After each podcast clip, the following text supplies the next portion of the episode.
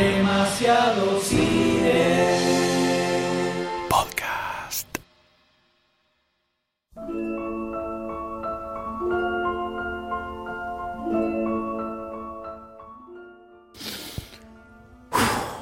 Tranquilidad. Tranquilidad. Todo va a salir bien. Tienes que esperar la luz verde para entrar, nada más. Se sabe las líneas. Estuvo practicando infinitas horas, todos los días de la semana. Tiene que relajarse, quedarse ahí, paradito, adelante de la puerta y esperar la luz verde para entrar. Listo. Está agarrando un poco fuerte la camilla, pero bueno, tiene un poco de miedo de que en la emoción del momento se le caiga o la golpee y termina siendo un desastre. Sabe que es un poco torpe a veces. Mejor estar seguro, así cuando se prende la luz, activa su personaje directamente. Está súper preparado. Falta la luz verde, nada más. Siente la adrenalina violenta en su cuerpo. Una gota de sudor frío le cae por la espalda. Trata de repetir la letra, pero tiene la mente en blanco. ¿Cuándo se va a prender esa luz? Le está costando un poco respirar. ¿Qué está haciendo acá? Nunca se va a prender esa luz. Es el fin.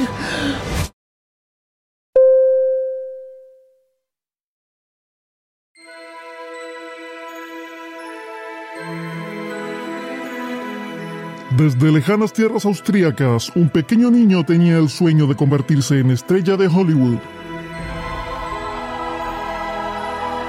Pero para llegar allí tuvo que atravesar enormes aventuras repletas de peligro, emoción y muchos músculos aceitados. M. Goldstein, Sayus y Dr. D revelarán todos los secretos del origen de greatest, Arnold Schwarzenegger.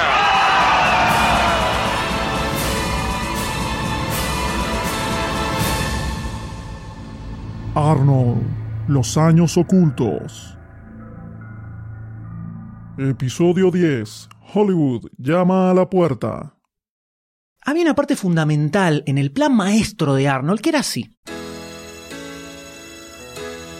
Su idea era primero convertirse en una superestrella del fisicoculturismo. Bien. Check. Y después, con toda esa fama, hacer el salto al cine y hacerse súper famoso. Cierra por todos lados, ya está. El problema con eso era que a nadie le interesaba el fisicoculturismo hasta ese momento. Y por más que ya había ganado todos los títulos más importantes, seguía siendo medio desconocido. Así que evidentemente era necesario que el deporte se hiciera más popular. Y Arnold decide encargarse de eso.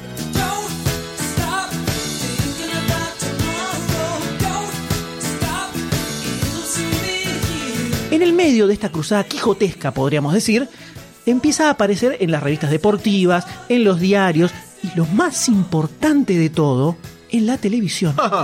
Y es por una de esas apariciones en un talk show, en el Mer Griffith Show, que recibe un llamado del destino. O más específicamente, de Lucille Ball, una de las personalidades más importantes de la televisión en ese momento, la más grande. Lo llamaron por ofrecerle un papel en un especial que se iba a firmar para la tele. Así que Arnold, muy emocionado por supuesto, enfila para la oficina de la productora, convencido de que la va a descoser completamente. Cuando llega aparece Lucille, que lo saluda, refusiva, le dice que ha estado espectacular en el talk show y le dice, mira, acá está el guion. El especial se llamaba Happy Anniversary and Goodbye. Se trata de una pareja que cumple 25 años de casados y deciden separarse. El tipo se va, pero vuelve al departamento porque se olvidó algo y la encuentra a la mujer medio desnuda mientras le dan un masaje. Y ese masajista iba a ser Arnold. Esto es muy zarpado, me van a ver millones de espectadores, piensa Arnold. Y como Hércules en Nueva York jamás había salido, este iba a ser su debut oficial como actor. Se sienta con Lucy, con Gary Norton, que era su marido y socio, y el director de este especial, y dice, bueno, hagamos una lectura del guion. Uy, qué fuerte. Y Arnold empieza, hola, mi nombre es Rico y vengo de Italia y era un camionero, pero ahora soy un masajista. Lo lee como si estuviera leyendo en voz alta en el colegio, más o menos. No lo hace actuando.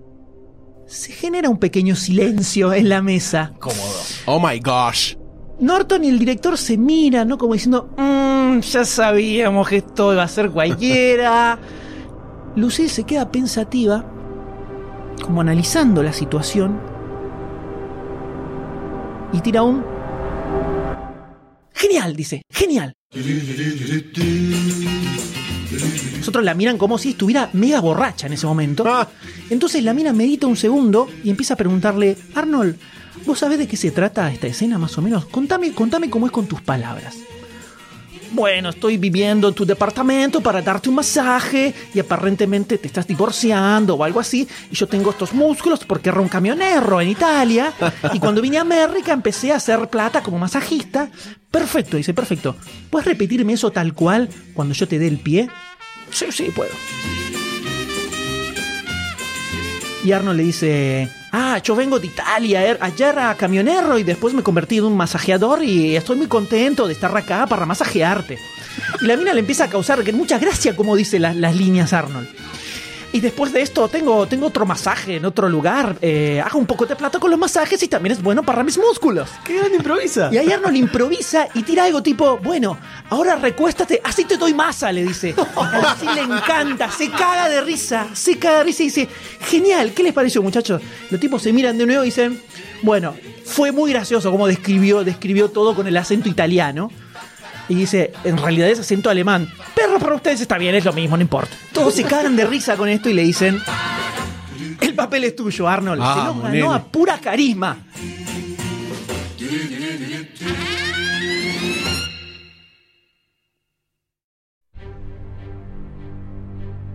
Así que durante todos los días de esa semana, Arnold fue hasta el estudio para practicar la escena, con Lucy y con Art Carney, que iba a interpretar al marido, y finalmente llega el lunes siguiente, que filman el episodio. Había una salita en el backstage donde se quedaban todos los actores esperando su turno, y de pronto cae un asistente que le dice a Arnold, tu escena está lista. Lo llevan por todos unos pasillos chiquitos y medio oscuros hasta una puerta que es por donde tenía que entrar a la casa. Dice, quédate acá, cuando esa luz se ponga verde, toca el timbre y seguí con la escena todo como lo estuviste ensayando. Bien, listo. Arno se queda ahí, paradito, sosteniendo una camilla para masaje. Tenía puesto un- unos pantaloncitos cortos, con zapatillas y un saco que se lo tenía que sacar cuando entraba para mostrar una musculosa con sus enormes músculos, ¿no? Estaba emocionado, estaba listo, estaba listo para su gran momento. La luz se pone verde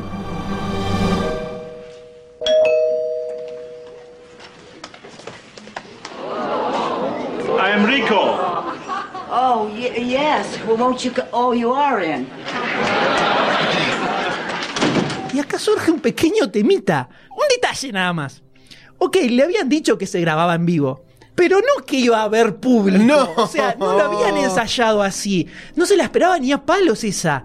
Lucy lo hace pasar, le dice, vení, entra. Ah, no, ya estás adentro. Se pone como nerviosa, va, cierra la puerta.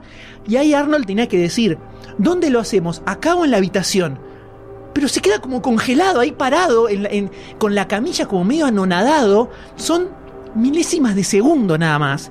Pero Lucy, que al toque se da cuenta porque la tiene recontra clara, le tira, bueno, no te quedes ahí, viniste a masajearme, ¿no? Y ahí Arnold reacciona y sigue con toda la escena y todo sale súper bien. Ah, qué Bien, Arnold, bien. Me emocionas, Arnold, me emocionas. Where we do it?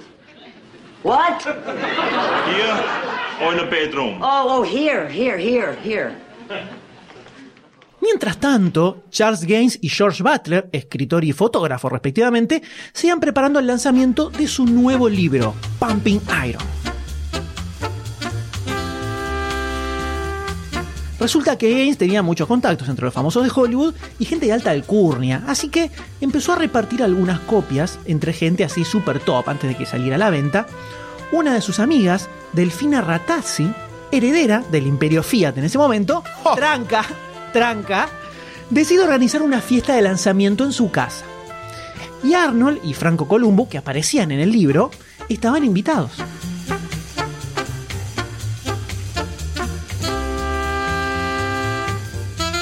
A ver, para que se entienda un poco esto, la imagen.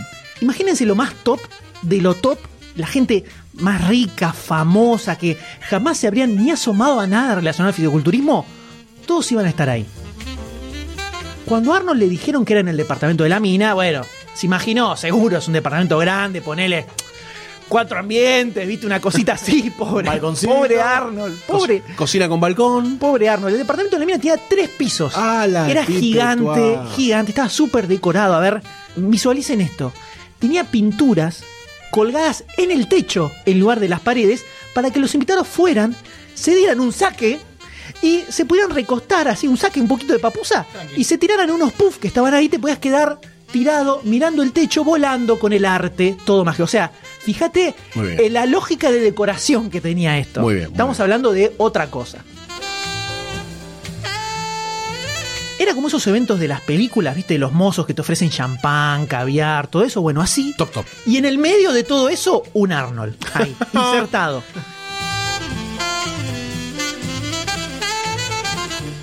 Estaba todo el jet set de Nueva York, directores, actores, modelos, artistas, todos tomando drinks, era como un mundo mágico, y todo eso alrededor de Pumping Iron, o sea, del físico-culturismo. Arnold un poco ya se había empezado a, a relacionar con esta gente, con gente famosa, pero sentía como que por primera vez hubiera entrado a un círculo súper selecto. Y ahora que formaba parte de ese mundo mágico, nada más le faltaba el detalle, el detalle de convertirse en actor.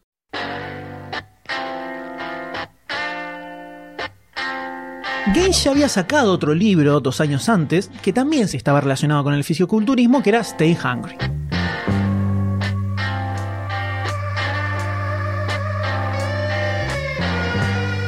Esa novela cuenta la historia de Craig Blake, que es un flaco que se mete a laburar con un grupo de inversores.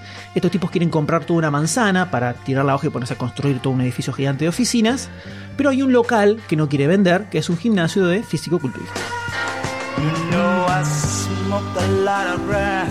Entonces lo mandan a Craig al gimnasio, medio de incógnito, digamos, para ver si se podía meter y la gente, sobre todo la recepcionista del lugar, empieza a cambiar un poco su forma de ver la vida, empieza a entender un poco toda la filosofía de los fisicoculturistas y de todo un mundo al que él no tenía acceso por vivir en la alta alcurnia completamente.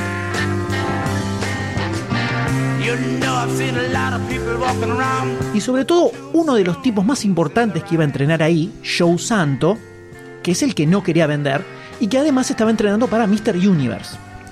¿Les hace acordar a alguien? ¿Un fisiculturista entrenando para Mr. Universe? ¿Les suena a alguien, no? Cuando sale el libro, que se convierte en un bestseller al toque, Gaines le vende los derechos para hacer la película a uno de sus amigos del ambiente, un director y productor llamado Bob Rafelson.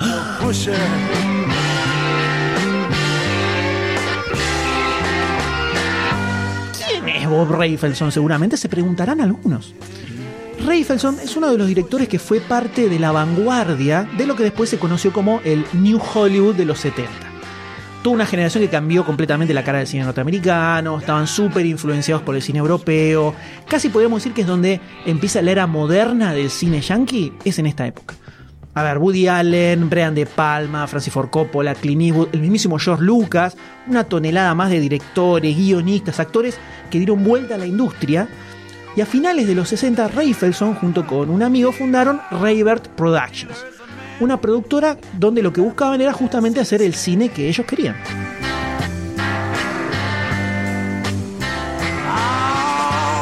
Y de ahí salieron dos películas que fueron claves en ese momento para iniciar todo esto que veníamos diciendo. Una es Easy Rider, conocida como En Busca de mi Destino, dirigida por Dennis Hopper, y Five Easy Pieces, Mi vida es mi vida, dirigida por el mismísimo Rafelson y donde el papel protagónico se lo da a un amigo de él de toda la vida, un tal Jack Nicholson, que capaz le suena de algún lado, ¿no? Por favor. Estas dos películas son las que hicieron de punta de lanza para toda la revolución que iba a venir después durante la década del 70, donde iban a salir todos los tipos más grosos, como esos que nombrábamos antes. Súper resumido, obviamente, ¿no?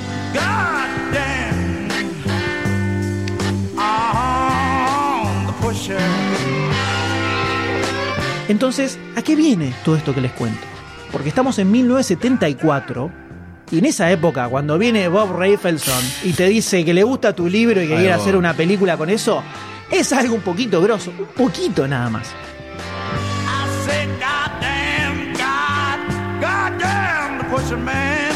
Rafelson ya había enganchado a otro de sus amigos para el papel principal, el de Craig, que era un flaco que ya venía pisando bastante fuerte, era como una de las nuevas estrellitas de esa época, y se llamaba Jeff Bridges.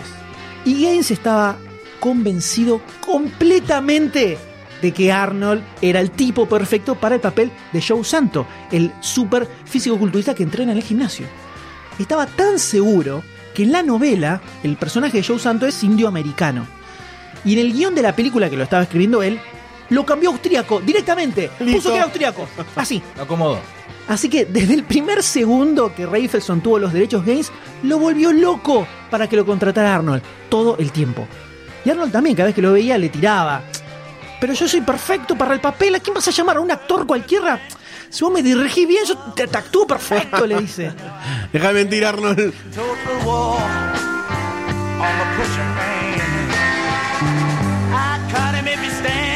Gaines se lo había presentado a Arnold hacía unos años ya a Rafelson, por esas épocas en las que estaban trabajando todavía en Pumping Iron, y a través de él que se había empezado a meter en todo ese círculo de estrellas incipientes de, de ese Hollywood.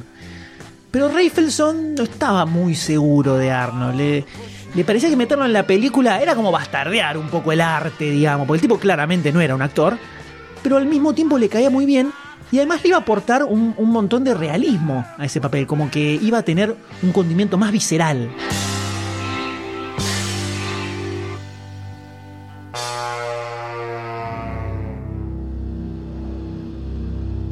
Finalmente ese empujoncito que le faltaba a Rafelson llegó cuando prende la tele y lo ve a Arnold haciendo de masajista en. Happy Anniversary and Goodbye, el especial de Lucille Ball.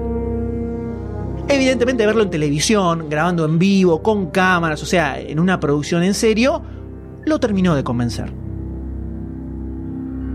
Entonces Arnold recibe un llamado de Rafelson diciéndole que quería darle el papel, pero el tipo le dice que no festeje nada, porque antes... Antes tenían que charlar unas cositas.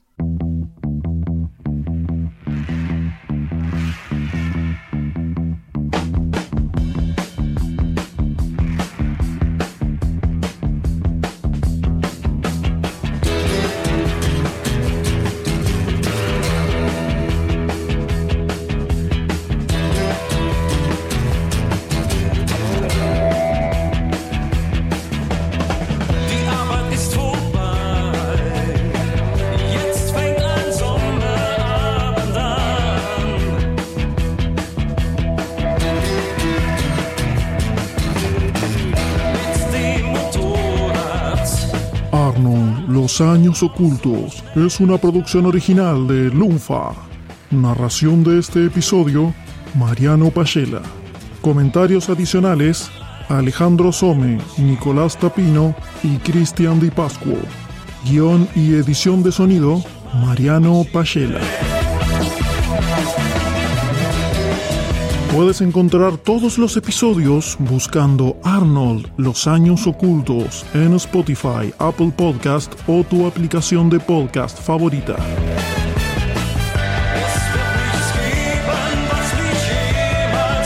¿Tienes una adicción y necesitas más podcast en tu vida? Ingresa a lunfa.fm donde podrás encontrar muchísimas otras series listas para ser escuchadas. También recuerda seguir a Lunfa FM en Twitter, Instagram y Facebook para no perderte ningún nuevo lanzamiento. Gracias por escuchar y compartir.